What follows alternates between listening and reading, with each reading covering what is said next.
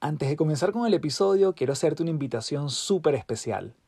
Este próximo 23 de julio estaré presentándome en vivo en Santiago de Chile en el Teatro San Ginés, de la mano de mi amigo Julio Cañas, mejor conocido como Julio Finance, en un evento que hemos llamado La Ciencia del Bienestar, donde estaremos compartiendo herramientas prácticas, frescas y muy aplicables para que puedas llevar tu relación con el dinero y contigo mismo a un siguiente nivel. Te esperamos este 23 de julio, no lo dejes para después y toda la información lo vas a ver aquí en el enlace de este episodio. Te esperamos.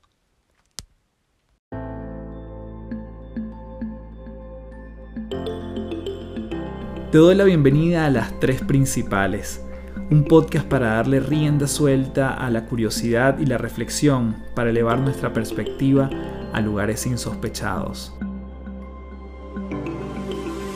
Mi nombre es Carlos Fernández y mucha gente me conoce como Café. Soy autor, conferencista internacional y te invito a transformar tu sabiduría en ejecución para vivir una vida en liviandad. Un espacio donde podemos transformarnos en paz un episodio a la vez.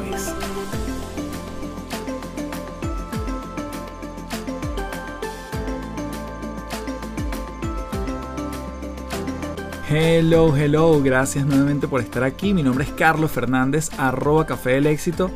Y gracias principaleros y principaleras nuevamente por llegarse a otro episodio de este podcast, Las Tres Principales. En esta oportunidad vengo a compartirte extractos, reflexiones, lecciones que me ha dejado un libro que me leí hace poco que se llama La bailarina de Auschwitz. Y este es un libro fenomenal si ya tienes una idea quizás por el título o quizás lo has revisado antes, te lo has leído.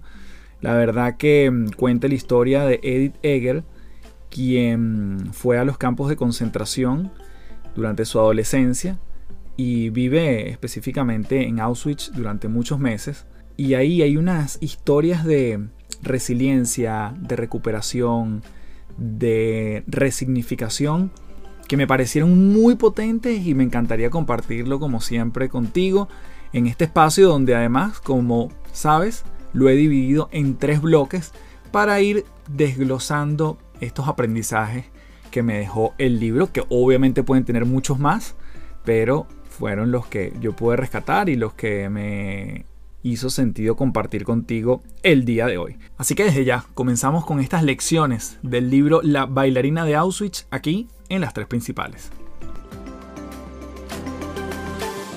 Edith Egger tenía 16 años cuando se vio forzada a bailar ballet ante un jerarca nazi como era Joseph Mengele. Este personaje, además, ella cuenta que fue quien condenó a su madre a muerte en los campos de concentración. Pero en algún momento siempre buscaban personas dentro de los prisioneros para que entretuviesen a este personaje tan, vamos a decir, maléfico, tan terrible, tan nefasto, como era este doctor Mengele, porque además era, tenía su bata blanca y era doctor y en teoría se ocupaba del, bienestar de los que estaban allí, eh, pero realmente era una persona profundamente diabólica, diría yo.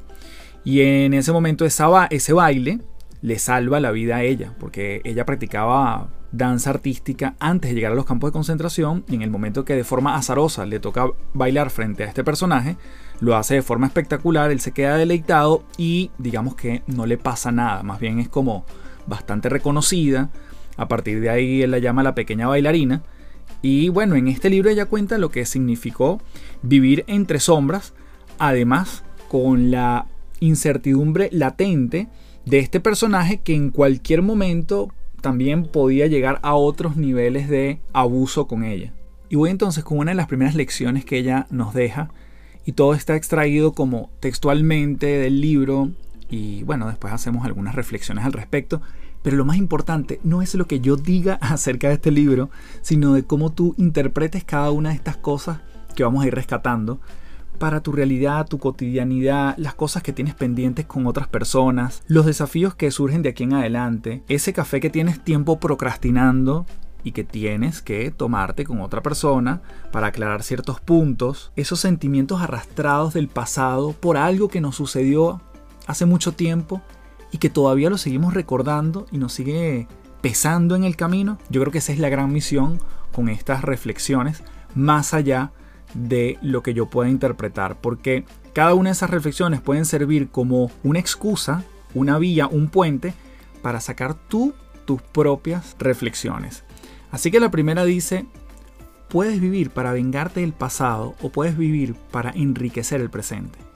Puedes vivir en la prisión del pasado o puedes dejar que el pasado sea el trampolín que te ayude a alcanzar la vida que deseas. Estamos hablando de una persona que vive en los campos de concentración durante año y medio y que además considera a Viktor Frankl, que también vivió en los campos de concentración y que yo lo he mencionado mucho en este podcast, como un gran mentor porque tuvo la oportunidad de conocerlo. Ella después que sale de allí más adelante se dedicaría a ayudar a personas en lo que se llama el estrés postraumático, a superar esos momentos de estrés. Y en esta frase nos regala ese puente entre pasado y presente. ¿Qué nos sucedió en la niñez, adolescencia, hace pocos meses, en nuestra historia contemporánea, que nos puede servir como un trampolín, como ella bien dice, o como una cadena muy pesada que tenemos en los pies, como ese grillete de prisión que lo seguimos arrastrando. No es la primera vez que hablamos de estos temas en el podcast, pero claramente el pasado no nos define.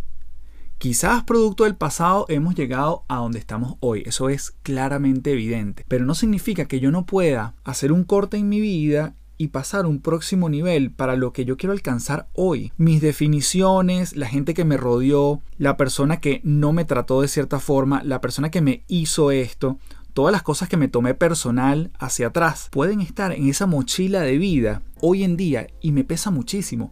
¿Cómo caminamos con ese peso si no estamos dispuestos a soltar? Entonces, incluso en cosas cotidianas, como esa persona que no nos llamó en un momento importante, no se acordó de nosotros el día que tal cosa, se le olvidó escribirme, no me respondió, me dejó en doble check de WhatsApp. Todo eso igual puede constituir nuestro pasado más contemporáneo y al final a veces terminamos como diciendo cuándo esta persona va a aprender, en qué momento yo puedo devolverle esa mala jugada. Y ella cuenta además que su hermana tenía siempre en la mente producto de todo el agobio, todo lo que habían vivido. Ella cuenta en el libro que su hermana tenía en, la mente vengarse de los alemanes. Y ella decía, si yo llego a asesinar a una madre alemana, yo voy a poder descargar todo lo que siento. Y claramente esto es algo bastante extremo, producto claramente de una situación extrema, pero nosotros en el día a día también tenemos la oportunidad de ver cuán pegados nos hemos quedado con otras personas tenemos la oportunidad de desapegarnos de aquellas personas que en un pasado no nos generaron bienestar. Porque además hay un gran sesgo que es pensar que esas personas no han cambiado. Y quizás sí. Y quizás han caminado un trayecto distinto al nuestro, pero que están en otro nivel de conciencia y probablemente nos vamos a encontrar en el, en el futuro. Si nos damos el permiso, obviamente. Y hablo de pasado y hablo de personas, pero hablo de pasado y hablo contextos, hablo de pasado y hablo de países, hablo de pasado y hago, hablo de lugares de trabajo. Todo eso puede constituir lo que no nos impide avanzar a la velocidad que queremos. Entonces, repito la frase o esta lección, Puedes vivir para vengarte del pasado o puedes vivir para enriquecer el presente. Puedes vivir en la prisión del pasado o puedes dejar que el pasado sea el trampolín que te ayude a alcanzar la vida que deseas. En el momento que Edith Egger entendió esto, no solo se recuperó, sino que empezó a ayudar a otras personas en su propio proceso de recuperación. Vamos entonces en esta segunda parte con una próxima frase que dice así. Tal vez curar no consista en borrar la cicatriz. Curar es apreciar la herida. Y esto es casi un poema. Desde mi punto de vista, cada una de las cicatrices que podamos nosotros tener es un recordatorio de que todo sana, de que pasamos por eso, dejó una marca en nosotros, pero que fuimos capaces de no seguir sangrando por esa herida, pero es un recordatorio quizás. Es un recordatorio de aprendizaje, es un recordatorio de experiencia, de errores que no voy a volver a cometer. Hace poco, leyendo otro libro que en algún momento te lo mencionaré y creo que profundizaremos en eso, hice un ejercicio donde decía, toma una situación que hoy en día quieras superar, una situación que se está haciendo muy difícil, pero además da 10 razones por las cuales estarías agradecido de eso que te está sucediendo. Y yo dije, claro, en principio parece un ejercicio hasta paradójico. ¿Cómo voy a dar gracias por esto que me está pasando? en este minuto, que quizás no tengo la capacidad de verle ese bright side, ese lado, entre comillas, positivo, ese momento de gratitud, y dije, bueno, vamos a hacerlo. Detallo la situación, que todos podemos estar viviendo diferentes situaciones en diferentes magnitudes, y encontré 10 cosas para las cuales me ha servido eso que puedo estar viviendo. O esa situación que estoy pasando, 10 razones por las cuales yo estoy agradecido de que estén sucediendo en este momento de mi vida. Y en ese momento ya empieza a tener como otro brillo. De hecho, empieza a tener brillo, porque antes quizás estaba en un lado bastante oscuro. Tal vez curar no consista en borrar la cicatriz. Curar es apreciar la herida. Y nuevamente, toda herida es un recordatorio de que podemos sanar una y otra vez. Y lo conecto con otro pensamiento donde ella nos dice, el tiempo no cura. Lo que cura es lo que haces con el tiempo. Que muchas veces pensamos que es como, bueno, el tiempo pasará y hará su trabajo. Pero realmente el trabajo lo hacemos nosotros con el tiempo. Y es aquí donde quiero cerrar esta segunda parte de las tres principales de la mano de Edith Egger en su libro La bailarina de Auschwitz. Antes de continuar, quiero comentarte que este episodio es presentado por Momentum, conocimiento en movimiento. Momentum es nuestro servicio donde vamos a las empresas, a las compañías e incorporamos de manera customizada, adaptada, el formato de podcast y audiolibros dentro de la estrategia de capacitación y entrenamiento de los equipos de trabajo. Así como normalmente trabajamos en formatos presenciales y online, hoy estamos llevando a los puestos de trabajo una de las tendencias con más crecimiento de los últimos tiempos, el audio. Si quieres que tu gente se forme a su ritmo, a sus tiempos y darles además un respiro para que se desconecten de la pantalla, puedes ingresar a www.cafedelexito.online y contactarme para darle rienda suelta a Momentum, conocimiento en movimiento. Y en esta última parte no te traigo un extracto literal del libro, pero sí una idea que ella manifiesta y cuenta del trabajo que ha hecho con pacientes que vienen por supuesto por diferentes razones y que ella conversa con estas personas desde un lado personal, profesional, hasta que llega quizás a la causa, a la raíz de un trauma o de algo que pueda estar afectando su realidad. Ella menciona que muchas veces tendemos a sobreestimar o subestimar lo que están pasando otros y compararlos con nuestro propio dolor, si queremos llamarlo de alguna forma. Ella dice que ella ha conversado con personas que de repente llegan un día normal a la consulta y esa persona está profundamente frustrada porque le entregaron el auto con una pintura que ella no quería. Una persona que llevó el auto al taller y se lo entregan con un color que ella no pidió. Y ella está molesta, frustrada, irritada y acaba de tener una discusión. Y ella está viviendo por un momento que es completamente válido. Y ella se ha dado cuenta que es igual de profundo ese dolor que cuando ha tratado con una persona que, por ejemplo, ha perdido un hijo. Y claro, en este momento tú puedes estar pensando lo mismo que yo pensé. Oye, ¿cómo vas a comparar la pintura de un auto con la pérdida de un hijo? Lo que ella contrasta es la capacidad empática que nosotros podemos desarrollar para escuchar a cualquier persona, sea lo que sea que está viviendo. Y no comparar situaciones como, por ejemplo, cuando alguien dice, oye, le estoy pasando mal con mi jefe, la verdad que él no me escucha, es muy difícil que me preste atención, pero hay alguien que está escuchando esa conversación y dice, oye, ¿cómo te vas a quejar de tu jefe cuando hay tanta gente que no tiene trabajo y más bien lo que quiere es tener un trabajo o un jefe, sea cual sea? Esas dos magnitudes son igual de válidas.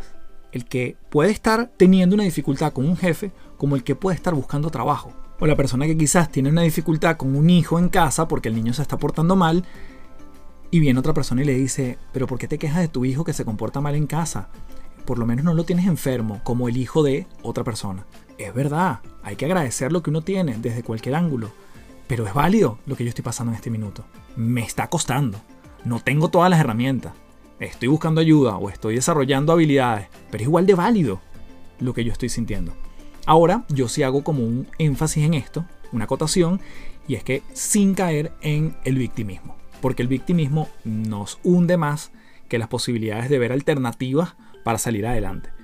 Entonces yo puedo contrastar, yo puedo contarte mi historia, puedo escuchar la tuya, pero siempre va a ser una tendencia el decir esto es más fuerte que lo otro, o esta persona lo está pasando peor que esta, cómo esta se queja. Ella lo que afirma es que son igual de válidos las dos posturas. Lo que esas personas están viviendo en cada situación tienen el mismo efecto a nivel de cerebro. Entonces lo que podemos llevarnos de aquí es vivir nuestras circunstancias, encontrarle un para qué nos está pasando esa situación y también entender la de los otros, sin comparar, sin contrastar. Porque es allí donde desarrollamos la verdadera empatía, esa fulana definición de ponernos en los zapatos del otro. Realmente la hacemos carne, le damos vida, cuando no hay una comparación, cuando no hay un mejor que ni mayor que. Por lo tanto, sea cual sea el desafío que estás viviendo, es válido. Y es válido desde allí reconocerlo para poder buscar herramientas, recursos, personas que hayan pasado por eso, que nos ayuden a solventarlo, que nos ayuden a pasarlo con liviandad, que nos ayuden a transitarlo con mejores herramientas y que salgamos fortalecidos desde un espacio de bienestar, no de comparación no de contraste, no de invalidar lo que puede estar sintiendo el otro. Y de esta forma llegamos al final de este episodio, trayéndote unas píldoras de lo que es este maravilloso libro que desde ya te lo recomiendo, La bailarina de Auschwitz de Edith Egger. Como siempre, puedes dejarme tus comentarios en Apple Podcast, tu valoración en Spotify, sabes que la aprecio un montón. Puedes buscarme en las redes sociales como arroba café del éxito, mi página web www.cafedelexito.online y como siempre me despido diciéndote, transfórmate en paz. Muchísimas gracias. Chao, chao.